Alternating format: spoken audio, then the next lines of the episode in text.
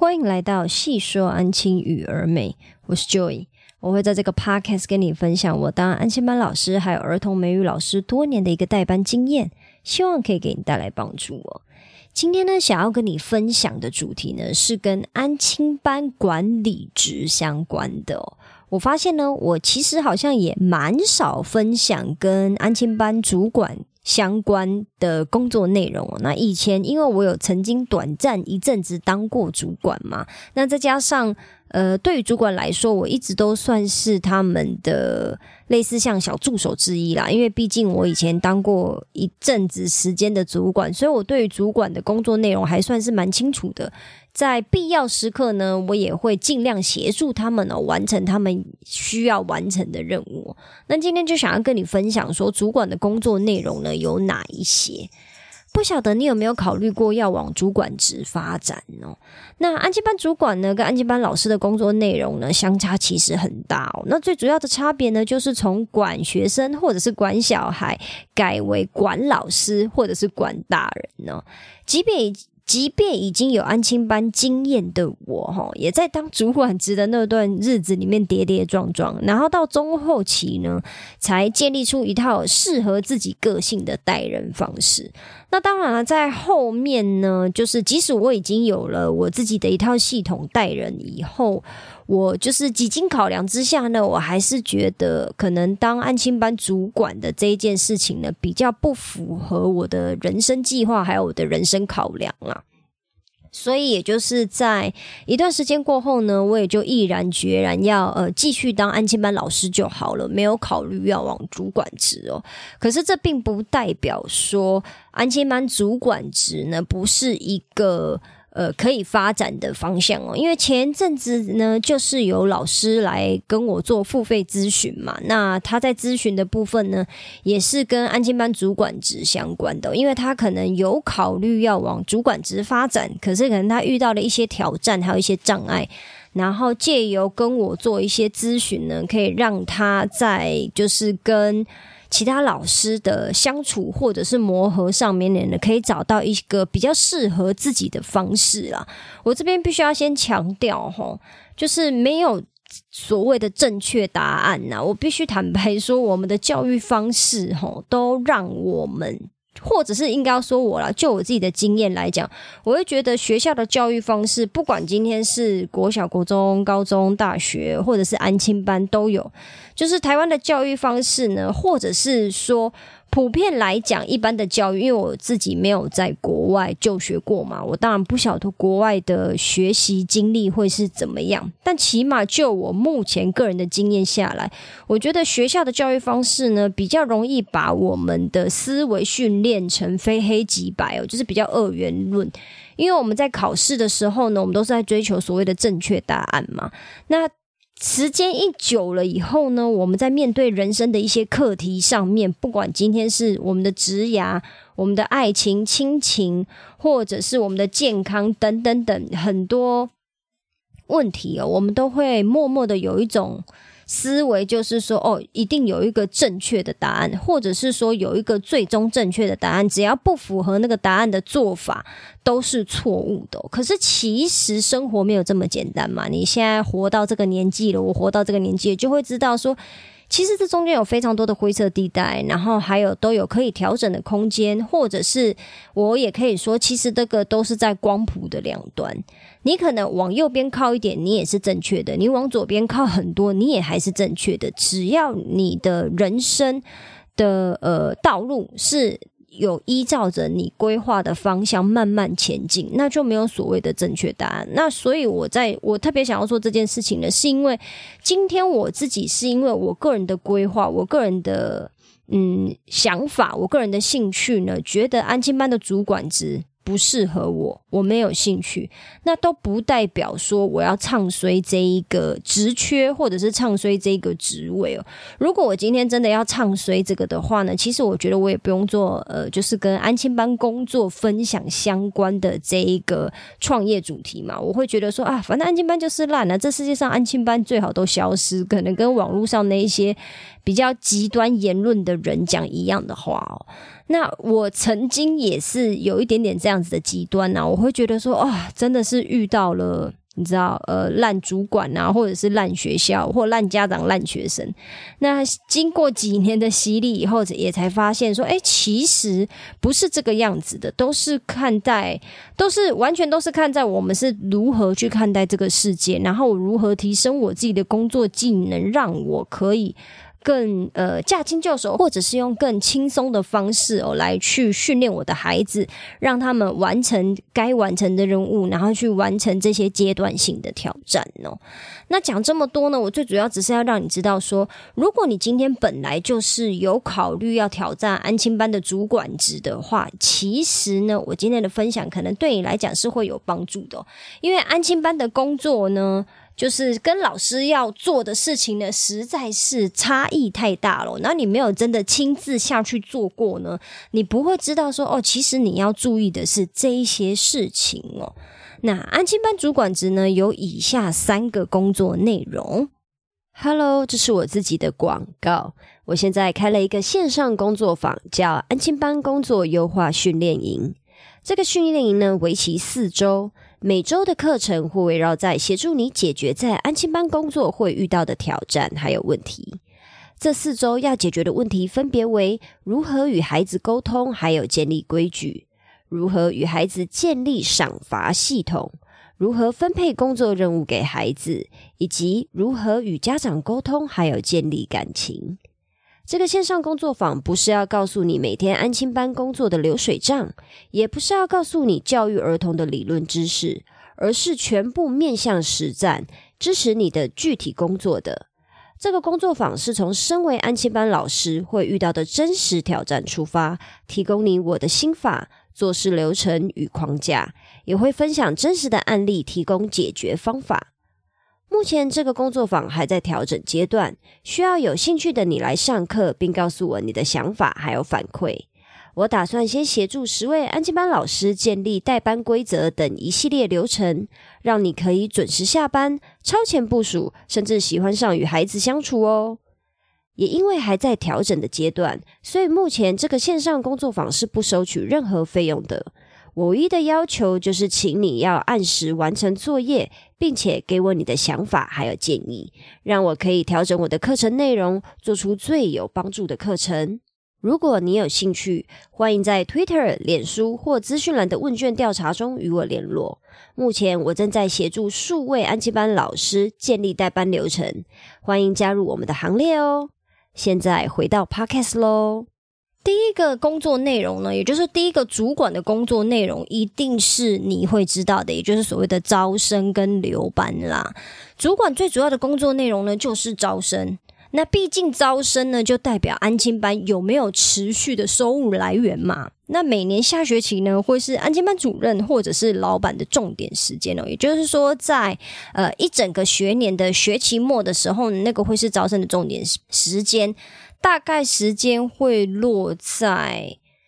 诶，差不多是四五六月份，哈，这这二到三个月份呢，就会是呃重点的招生时间哦。因为暑假结束的时候，又是新学年小一报道的阶段嘛。就像我接下来呃开学呢，也就是九月了。那九月的时候，是不是就是小一新生报道？那小一新生报要报道的话，就代表今年。安心班小一的新血有几个人嘛？如果今年刚好招生不是很顺利，然后没有达到老板或者是主管设定的期许的话呢，那当然相对的就是会比较愁云惨雾一点哦。可是呢，如果就是报班，然后大呃老家长还纷纷就是排队希望可以呃进安心班的话，那当然相对的就是呃可以做到一些筛选嘛，筛选的动作嘛。所以就是呃。主管呢，在这个时期呢，其实会是比较忙碌，然后也是会是他们的重点时间呢。那再来呢？平常的时候呢，就要想办法处理客诉啊，或者是解决客诉。为什么呢？因为毕竟要让小朋友还有家长都满意嘛，才小朋友或者是家长才愿意缴费，呃，缴学费，然后续读，继续读下去嘛。这个就是跟留班有关系哦。所以这个是呃，我个人认为，只要今天是安亲班的主管或者是主任职哦，这个大概会是他们非常非常重点的工作之一哦。因为这个工作呢，就是跟安亲班的生计有关系嘛。如果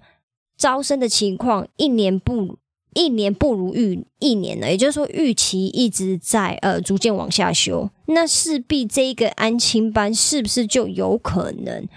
呃，在未来的命运会比较辛苦一点，是不是就代表说啊，他们失去了竞争力啦？然后可能老师的福利也要开始缩减呐，因为本来可以招到二十几个学生，然后结果就慢慢的变成二十个、十几个，然后到最后十个，然后到最后连十个都没有。那这是一个非常危险的警讯嘛？所以呢，安亲班主管最主要、最主要，然后我个人认为，在老板的心目中最。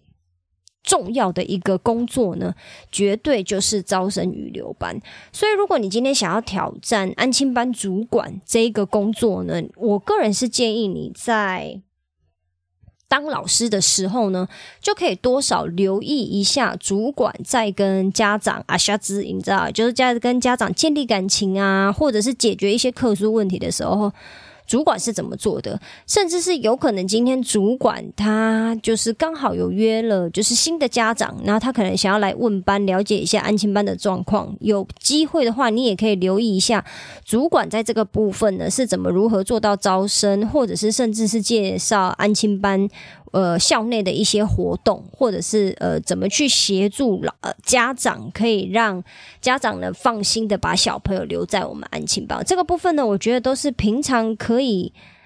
遇到的话，可以稍微留意一下。那这样会对于你之后，如果真的有考虑往主管职发展的话，会是一个很大的帮助。再来，主管的工作内容呢？第二个呢，就是教学规划。那我觉得教学这个规划这个部分呢，就有一点点看安亲班啦。比较小的那种安亲班呢，可能就是教学、招生、留班的这些事情呢，都是统一在一个主管，他就是全部都要，你知道包办哦，都要做。尤其是在刚成立不久的安亲班，可能会比较有。呃，比较可比较有可能会有这种情况发生啊。可是如果今天是刚好是那种连锁的安亲班哦，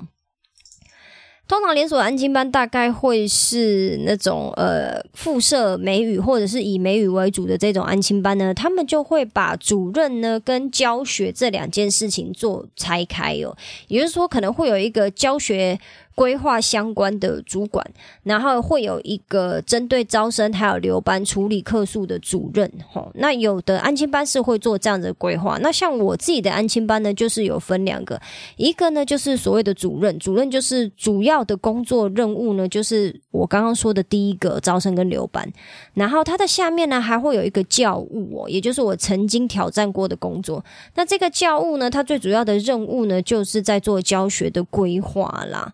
那部分安亲班呢，就是会把教学还有招生工作分给两个不同的主管嘛。那管招生的主任呢，还是安亲班职位里面相对来说权限是比较大的。那这个部分呢，还是跟每一个安亲班呃自己的呃校内体制比较相关啊。我自己这边的话是主任，他是最大的，然后他就是相对来讲，他可以管一点点教学。可是呢，也有主任呢，就是他是完全跟教学做拆开的，只要是教学的部分嘛，都是问另外一位主管呢。那通常有教学主管的话呢，就代表安亲班有自己的授课业务啦。那教学主管呢，会告诉授课的老师，像我们这边呢，就是外师嘛，因为是外师在上英文课的，会告诉外师说，诶，课程的进度是怎么做安排的？我们可能有一个课程的大纲表，你在呃什么时候要上什么课，什么时候要做什么事情。那教学方式呢，要如何呈现？那最主要的呢，就是你要如何提升教学成效嘛？比如说你要怎么备课，这个都会是。是呃，教学主管的主要工作内容啊。那我当初呢，就是是以这一个呃，主要我当初就是做教务，就是专门在做教学规划的。那你听我说了这么多跟教学相关，或者是跟安静班工呃工作内容相关的，应该也可以听得出来，我可能就是在对于教学规划还有分配任务的这一块呢，算是。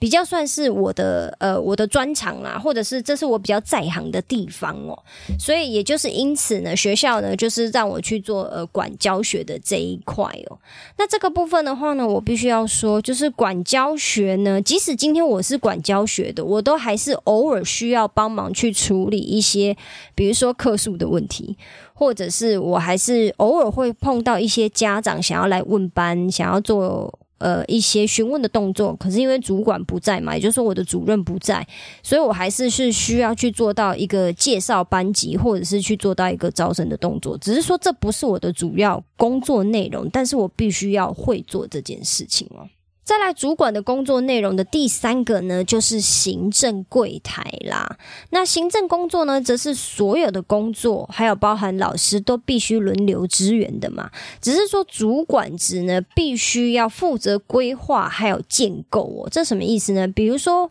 嗯，主管就是要去制作表格给老师发了嘛。这个部分呢，我个人觉得是非常重要。可是还是有部分主管，起码我观察到的了，还是有会有部分主管，就是有一种痴心妄想哦，会觉得说，啊，大家都是大人的嘛，那我应该说一次，你们就要知道怎么做，然后我也不会再给你们表格去发了，或者是让你们就是有一个依循的，我讲你们应该就知道要怎么做了。可是实际上呢，我自己在带人的时候呢，我个人是觉得说，就像我在带班一样。你要把家长当成另外一个小朋友去带他们，你要跟他们讲的非常清楚，而且要再三的重复，最好给他们东西去依循嘛。那带老师其实也是一模一样的道理，就是老师虽然是大人，可是。你今天既然是他的主管，你就要把他当小孩子来带，什么东西都宁愿讲得一清二楚，然后白纸黑字，不断的重复提醒，让老师记得要去做这件事情，而不是讲了一遍以后呢，就期待老师可以用意会的，然后就是做到你心里面想要的那个样子。所以，我个人会觉得呢，行政柜台的这些表格的建构啊，或者是呃任务的划分啊，这些细腻度呢，请你千万千万不要小看。呃，怎么去规划，还要怎么去建构？行政细密度呢，通常会在这种地方展露无遗哦。然后也像我刚刚提到的嘛，不要妄想老师可以意会，而忽略了说，哦，我们需要有一个纸本的 SOP，让老师可以在必要时刻可以去找纸本嘛，而不是三不五时的时候呢，就是一直在跟你讲说，诶，我接下来要做什么事情，那那要怎么做？你是不是就把那个纸本就是给他，或者是一个云端的档案给他，让他知道说应该。要去，呃，在行资源行政柜台的时候要留意什么东西啊？比如说，就像我刚刚讲的。呃，我之前某一集有分享到的 podcast，就是你在接听电话的时候，你可能要注意什么啊？你在家长接待家长的时候，你要注意什么？而不是每次有新老师啊，他就来跟你问一遍，你又要从头再讲一遍嘛？是不是有这个纸本指引的 SOP，让他们可以知道说，哦，好，我的流程就是这样，我要注意到什么样子的细节？为什么？因为如果没有做好这些事情，到最后擦屁股的都还是主管啊。也就是说，如果今天出了任何问题，或者是家长要客诉，家长不爽了。到最后，他屁股读到还是主管呢，所以我们倒不在刚开始的时候就建立一个比较呃流畅或者是比较细腻的行政系统哦，让所有资源柜台老师的老师呢都可以好好的遵循，这样是不是其实长远来讲，对于主管来讲，其实工作也会比较轻松哦。那我刚刚分享的三个工作内容呢，其实就可以跟你归结为两件事啦：与人沟通，还有建立系统哦。招生需要跟新的家长沟通嘛？那教学规划呢？是不是需要跟老师沟通？那行政柜台呢？需要跟老师呃安亲班老师做沟通嘛？而这些所有的沟通，如果没有建立一个适当的系统的话，就会变成总是要说一样的话，或解决一样的事情啊。那有些对话的沟通呢，很重要，当然是不可以省略。可是有些步骤呢，其实是我们可以依照流程去解决的。那这边呢，再额外跟你补充一下主管职的其他的杂项工作。也就是说，如果你今天想要挑战主管职的话，你可能还会遇到这些状况。